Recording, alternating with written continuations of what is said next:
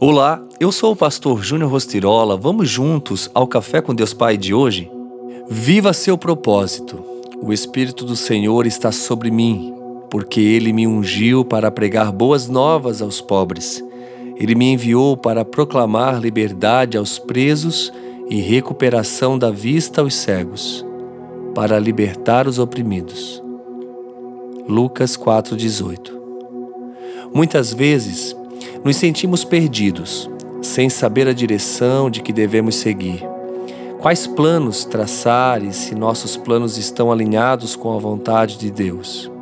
A ausência de conhecimento sobre o nosso propósito gera um vazio existencial, custa a nossa paz e até mesmo abala a nossa fé. Era exatamente assim que eu me sentia antes de conhecer o meu propósito de vida. Havia dentro de mim uma cobrança terrível como se nada do que eu fizesse fosse suficiente. Mas isso acontecia porque eu não tinha conhecimento sobre minha verdadeira identidade em Deus. Essa crise foi tão intensa que cheguei a acreditar nas mentiras de Satanás, de modo que passei a pensar que Deus não tinha um plano para a minha vida.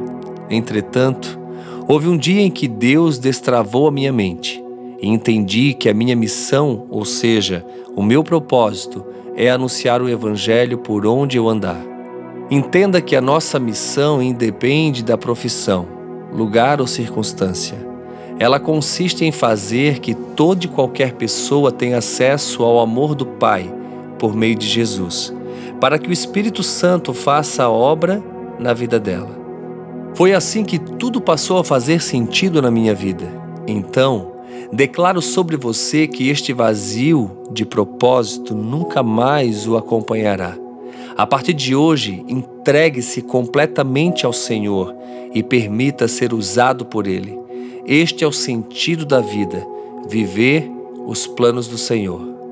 E a frase do dia diz: Você descobre o seu propósito de vida conhecendo Deus. Tudo começa com Deus. Pense nisso e viva o seu propósito.